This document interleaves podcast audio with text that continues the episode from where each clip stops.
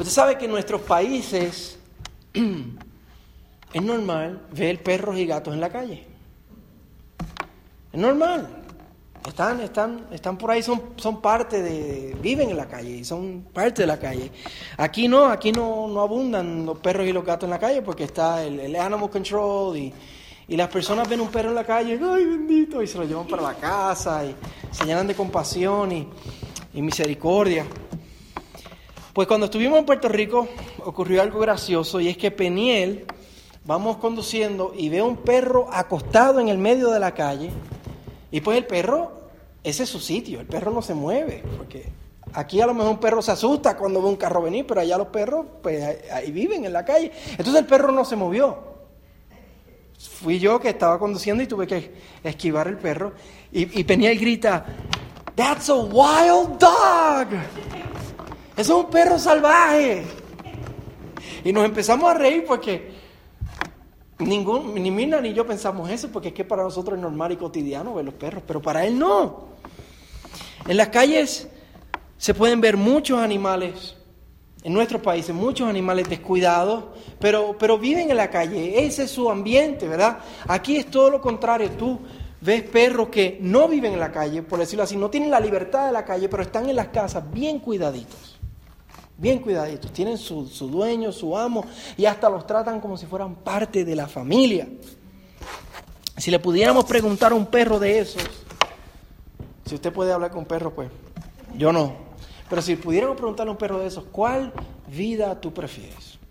Eh, teniendo el mundo abierto, toda la libertad del mundo, pero no teniendo cuidado o viviendo con ciertas restricciones en una casa, saliendo controladamente, pero teniendo todo el cuidado, ¿qué nos diría?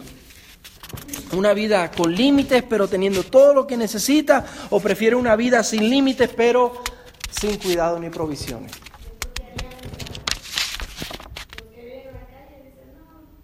Se, se intercambian. A lo mejor hacen eso.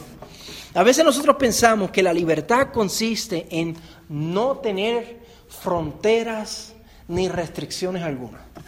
A veces pensamos, pero eso no es así, hermano. La verdadera libertad se vive dentro de fronteras que protegen esa libertad y promueven esa libertad y permiten que podamos disfrutar esa libertad. ¿Usted piensa que nosotros somos libres? ¿Usted escogió la familia donde nació? ¿Usted escogió el nombre que tiene? ¿Usted escogió el país donde nació? ¿Escogió la ropa que se puso para venir acá? Eso sí, pero solamente pude escoger de la ropa que tenía en el closet. Uno piensa, no, yo escojo lo que a mí me da la gana, lo que yo quiera, pero tú escoges las opciones que se te presentan a ti de frente. Y aún las cosas que escogemos son por limitadas opciones. Lo que usted desayunó esta mañana, ¿lo escogió? Sí, desayunó.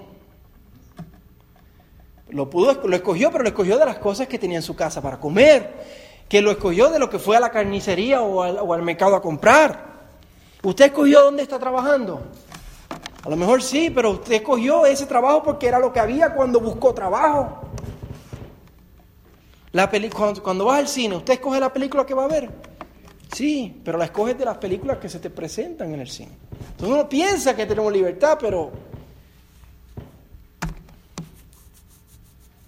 vas a escoger a lo mejor dónde va a ir a comer después del servicio, si vas a tu casa o si vas a algún lugar, pero va a ser de las opciones que tenemos aquí en la ciudad.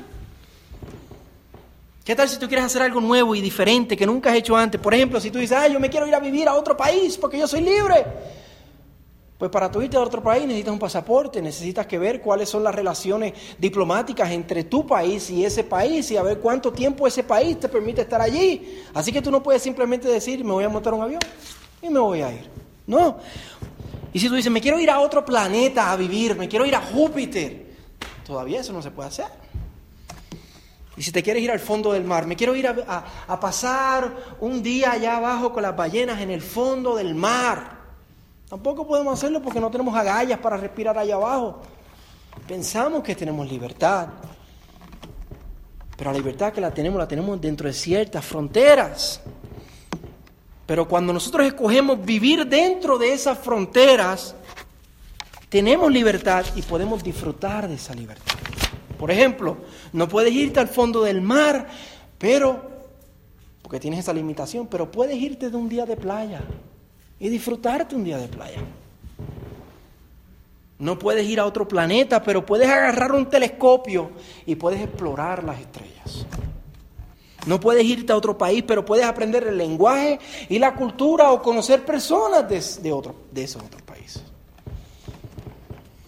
Al igual que el perro que vive en la casa de su amo, el Señor nos ha puesto límites a nosotros. Y tenemos que disfrutar de la libertad que el Señor nos ha dado dentro de esos límites. Nosotros los creyentes se nos ha dado una gloriosa libertad, pero esa libertad ha venido con fronteras. Y es cuando vivimos en esas fronteras que tenemos gloriosa y, y hermosa libertad. Y una de esas fronteras que nos ha dado el Señor es la sumisión. Que la semana pasada vimos la sumisión, el someternos a las autoridades. Y estamos aún por ver la sumisión en el lugar de trabajo, que lo vamos a ver la semana que viene, del versículo 18 en adelante. Y después vamos a ver la sumisión en la familia y en el hogar. Pero hoy vamos a explorar este principio importantísimo de cómo sometiéndome yo tengo libertad. Sí, hermanos, sometiéndonos tenemos libertad. Vivimos dentro de las fronteras que el Señor nos ha dado y vivimos nuestra libertad al máximo cuando vivimos alegremente en las, fronteras que el Evangelio nos da. Y cuando nosotros queremos vivir fuera de las fronteras, destruimos esa libertad y nos hacemos esclavos. Eso es que vamos a ver. ¿Listo? Algunos dicen, ay, yo pensé que el pastor ya estaba terminando. Verso 16, mire cómo abre, dice, anden como libres, anden como libres.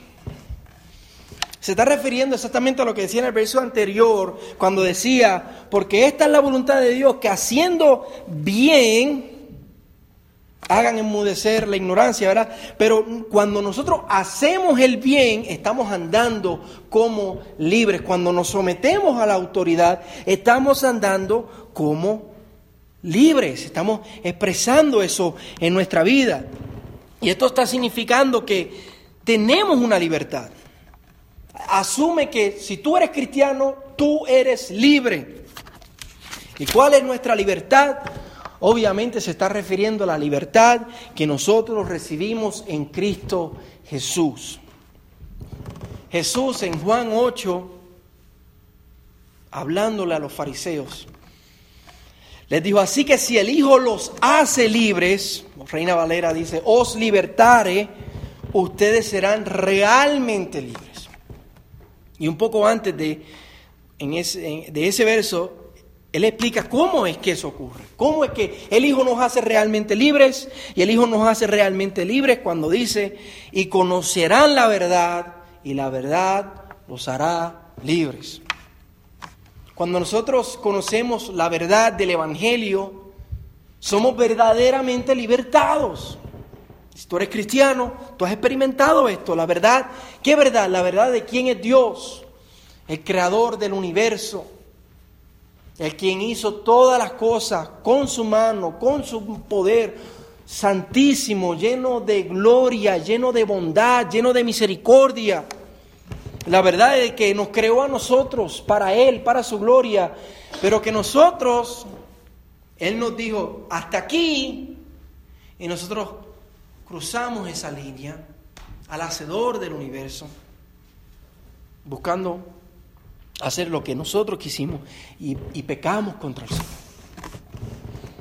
Y la verdad es que Él nos amó tanto, a pesar de eso, a pesar de nuestra rebelión, que nos amó tanto, que dio a su Hijo para que Él fuera obediente, porque nosotros no fuimos obedientes. Y para que Él muriera en nuestro lugar, porque nosotros merecíamos morir. Esa es la verdad que si eres creyente, has escuchado, has creído, has conocido y la que te ha libertado.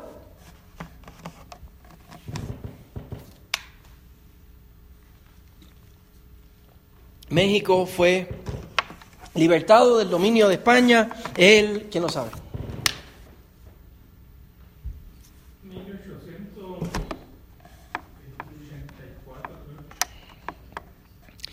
16 de septiembre del 1810.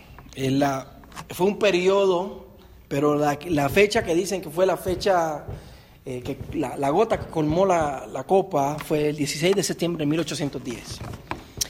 Guatemala y Honduras, la misma fecha, fueron libertados del dominio de España el 15 de septiembre del 1821. Puerto Rico, bueno, Puerto Rico aún está por verse. Porque todavía es una colonia de los Estados Unidos. Pero para que nuestros países pudieran vivir y disfrutar de esa libertad, de esa liberación que ocurrió, tuvieron que promulgar y hacer una constitución. Tuvieron que hacer unas leyes que protegieran esa libertad y promovieran esa libertad. Y si alguien no quiere someterse a esas leyes en esos países es considerado un rebelde, es considerado un ofensor. Y de igual manera en nuestra vida cristiana, para tú disfrutar de la libertad que hemos recibido como hijos de Dios, tenemos que vivir alegremente y fielmente dentro de los límites, límites de la palabra del Señor. No podemos vivir afuera, porque hacer eso es ser unos rebeldes y ser unos ofensores. Y por eso que el verso continúa, después de anden como libres, dice, pero no usen la libertad como pretexto para la maldad. No usen la libertad como pretexto para la maldad. Y es que, hermanos, la libertad que el mundo hoy promueve y busca es una en hacer lo que a las personas les dé la gana. Que a mí no me digan qué es lo que yo tengo que hacer, que a mí no me digan cuándo lo tengo que hacer y que a mí no me digan ¿Cómo lo tengo que hacer? Hacer, yo quiero hacer lo que a mí me da la gana con mi cuerpo. Y por eso, hermanos, la crisis del aborto en este mundo, esta semana, Irlanda pasó unas leyes que permitieron el aborto en el país. Y tenían que ver el video. Cuando aprobaron esa ley, había un grupo de personas, estaban esperando a ver qué anunciaba la corte y cuando lo anunciaron, eso fue una fiesta que hicieron las personas, celebrando la pura muerte. Sí, hermano, el aborto es pecado, pero aún de ese pecado el Señor puede perdonar y hay gracias para perdonar, pero eso no significa que tenemos que condonar eso y buscar eso. No, porque eso va más allá de los límites que pone la palabra del Señor. Hay personas que quieren hacer lo que le da la gana con sus deseos y por eso tantas personas que conviven juntos sin estar casados y llaman a eso bueno, pero la palabra llama a eso malo. Y nuevamente el Señor perdona eso, pero si tú has sido libertado, tú no puedes jugar con eso. Y también la crisis del tal llamado matrimonio gay, que eso no existe porque lo que Dios unió no lo separa el hombre. Dios unió al hombre y la mujer. Él no unió más nada. Le ponen pega, pero no pega.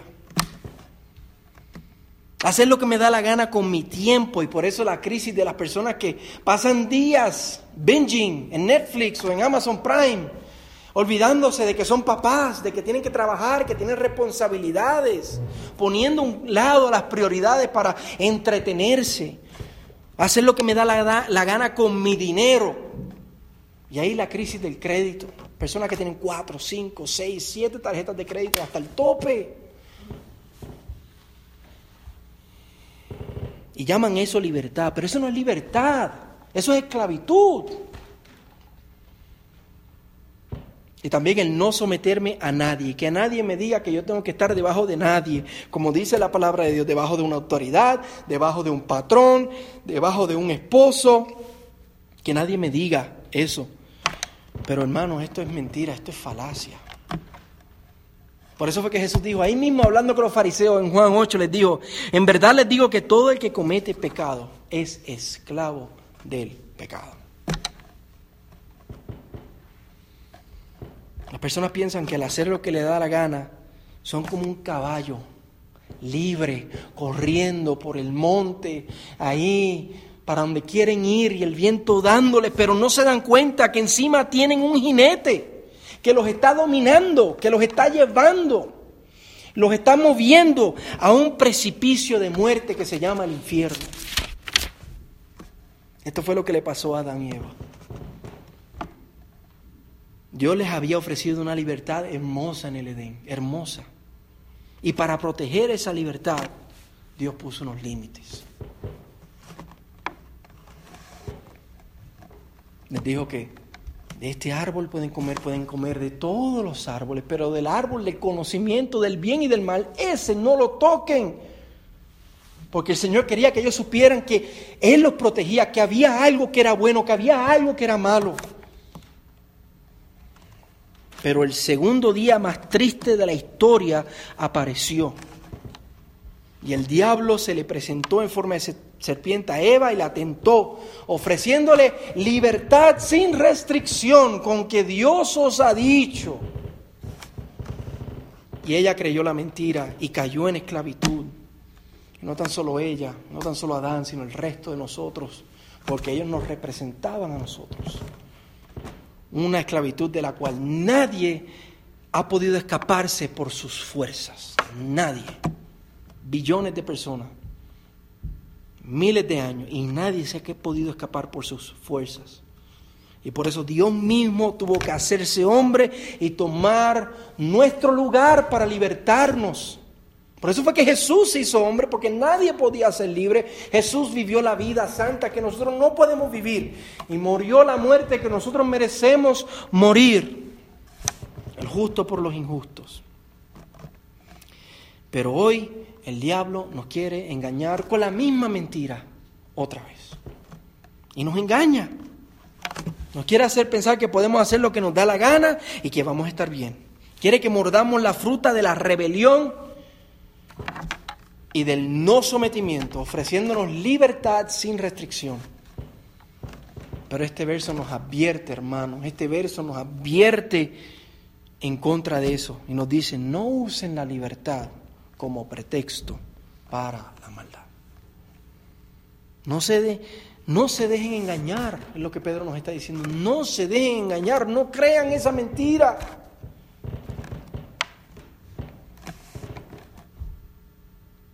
Pensamos que al hacer lo que queremos, que al pecar a nuestro gusto y que al no someternos vamos a ser libres. Pero es una mentira, hermano, es un error. Son palabras del mismo infierno. La verdadera libertad se encuentra en obedecer, en someternos, en vivir dentro de los límites que nos da el Evangelio de Jesucristo. La verdadera libertad se encuentra en ser siervos de Dios. Qué ironía. ¿eh? Libres siendo siervos. Porque tú piensas que vas a ser libre cuando eres siervos del pecado y de Satanás. Tú escoges qué libertad quieres. La falsa libertad del mundo siendo esclavo de Satanás o la verdadera libertad siendo siervo del Dios del cielo. Y eso es lo que nos dice la última parte del verso. Verso 16, al final, sino empleenla como siervos de Dios. Empleenla, úsenla como siervos de Dios. Usemos esa libertad, usémosla, no la dejemos perder. ¿Cómo? Siendo siervos de, de Dios. Siervos de Dios y no siervos del pecado. Usamos esa libertad para, para hacer lo que Cristo nos enseñó a hacer. En Marcos 10:45 Jesús dijo, porque ni aun el Hijo del Hombre vino para ser servido, sino para servir y para dar su vida en rescate por muchos. Este es el ejemplo, el ejemplo que Cristo nos dejó, que de esta manera podemos tener libertad y podemos vivir en libertad y podemos disfrutar de la libertad siendo siervos de Dios, obedeciendo a Dios, viviendo dentro de las fronteras y los límites que el Señor nos ha dado. Agustín de Hipona, señor que vivió para allá para los años 400, dijo, servir a Dios es la libertad más alta. Servir a Dios es la libertad más alta.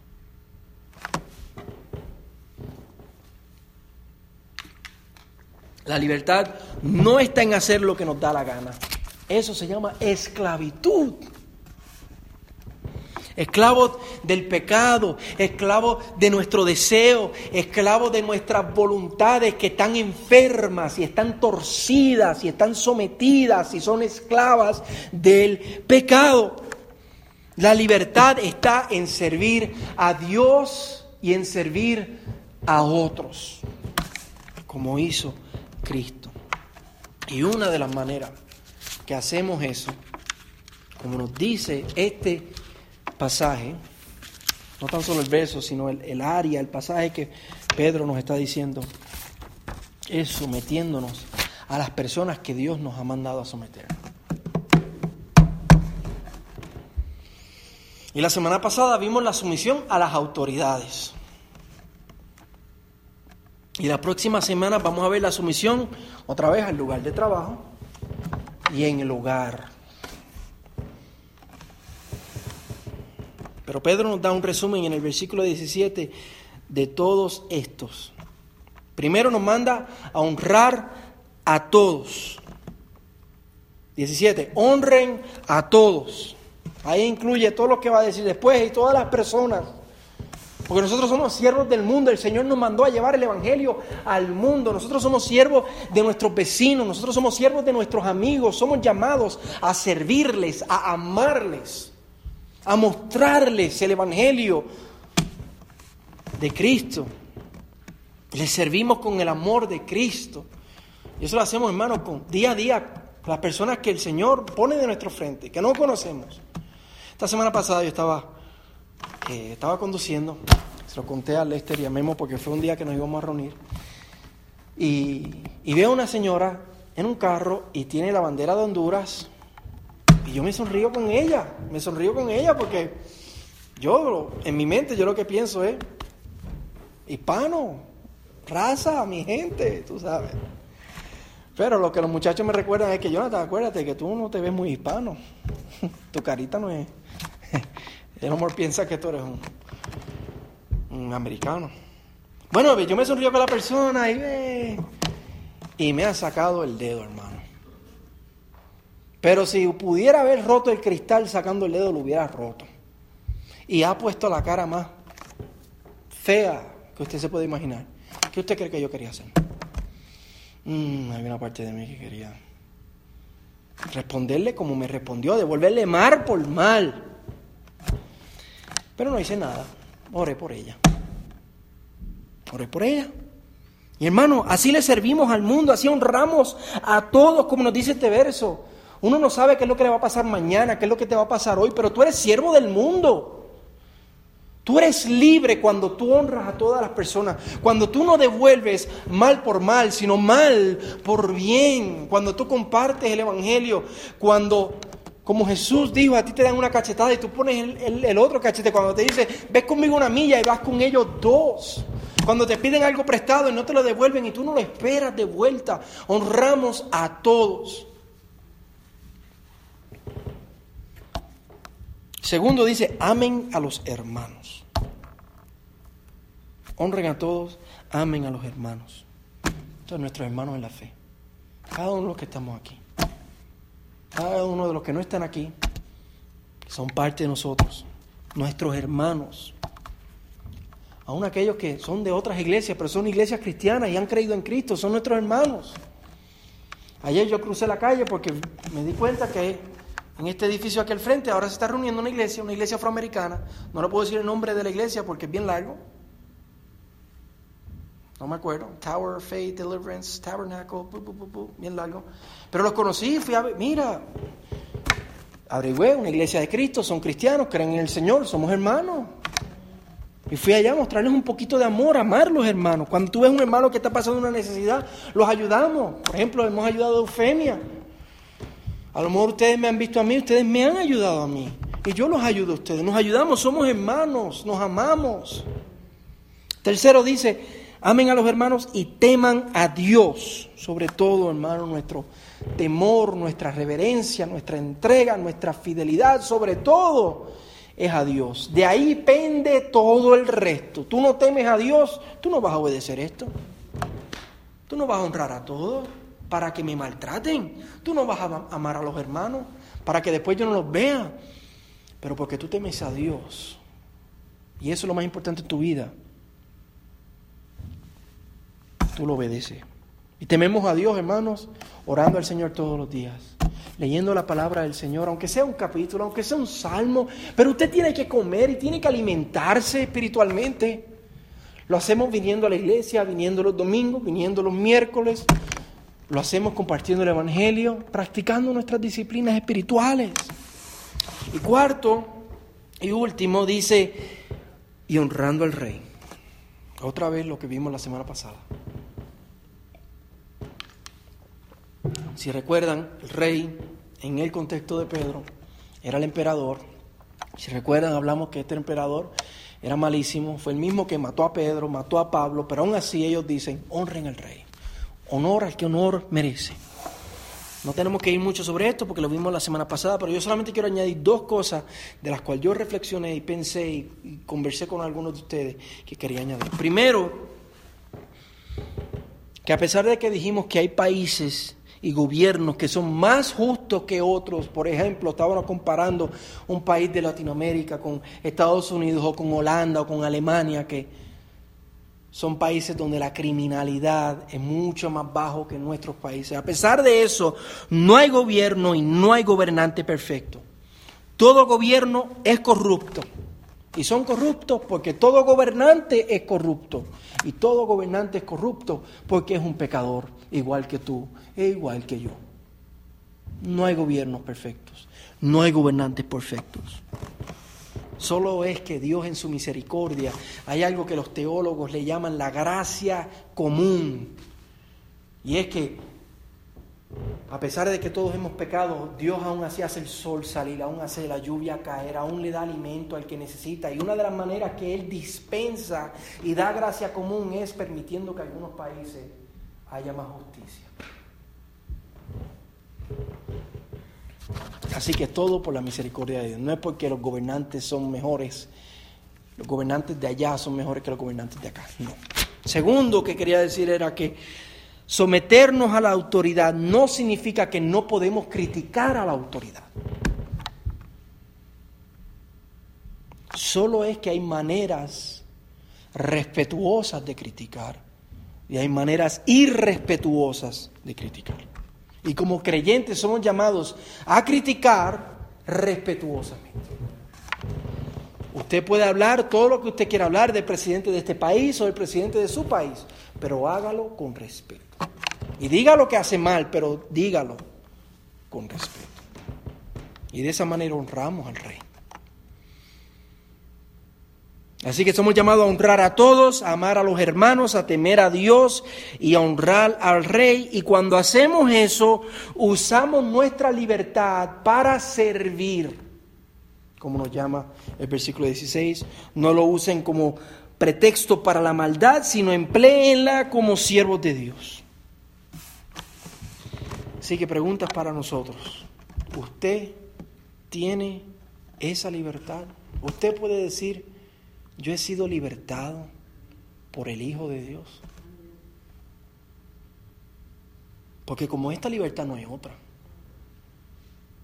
Usted puede ir a la luna, usted puede ir al fondo del mar, usted puede escoger la ropa que te dé la gana del mundo escoger y puedes comerte lo que te dé la gana comerte. Pero esa libertad no se compara con esta verdadera y gloriosa libertad, que es ser hijo de Dios, ser libre del pecado, no tener que ir al infierno, porque el Hijo de Dios murió en la cruz y vivió tu infierno por ti. ¿Tienes tú esta libertad? ¿El Hijo de Dios te ha hecho verdaderamente libre? La única manera de tener esta libertad es creyendo el Evangelio, entregando nuestras vidas al Señor, recibiendo a Cristo y haciéndolo el tesoro de nuestras vidas.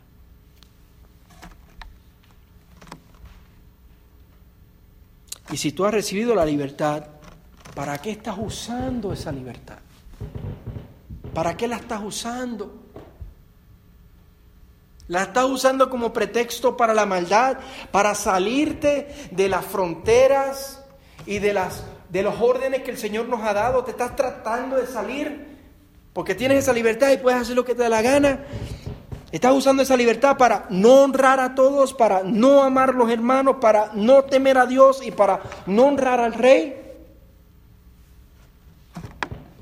La estás usando para servir a tus deseos. Porque si la usamos para servir nuestros deseos, somos esclavos del pecado. O eres esclavo de Dios o eres esclavo del pecado. Si la estás usando como siervo, ¿Cómo estás sirviendo a otros? ¿Qué estás haciendo para servir a otros? Piensa por un momento. ¿Cómo durante la semana tú estás sirviendo a otros? ¿Estás haciendo lo que nos dice el 17? ¿Estás honrando a todos? No importa cómo la gente te paga, los estás honrando con un carácter cristiano, con el carácter de Cristo, con el amor de Cristo, con el Evangelio de Cristo. ¿Estás amando a tus hermanos? Cuando un hermano expresa una necesidad, estás orando por él y si tienes la manera de ayudarlo físicamente o económicamente, lo estás ayudando o estás cerrando la mano porque va a ser una inconveniencia.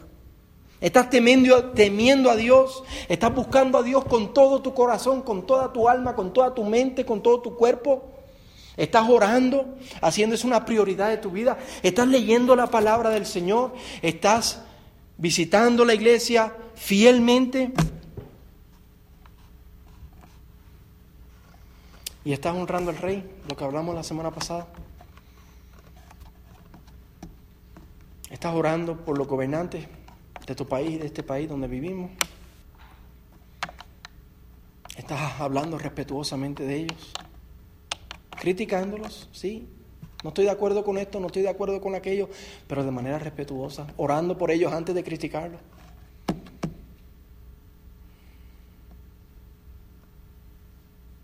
No seamos engañados, hermanos, como Adán y Eva. No usemos nuestra libertad como pretexto para la maldad. No nos vayamos tras ilusiones de libertad, que lo que hacen, hermanos, es montarnos como jinetes sobre nuestras espaldas y nos llevan al precipicio de la muerte, de la esclavitud y del infierno. No vayamos tras ilusiones de libertad. Que este mundo vocifera y va corriendo tras y reclama y clama cuando, como hemos visto, la única libertad se encuentra en ser un siervo de Dios, se encuentra en creer en Cristo y ser verdaderamente libres.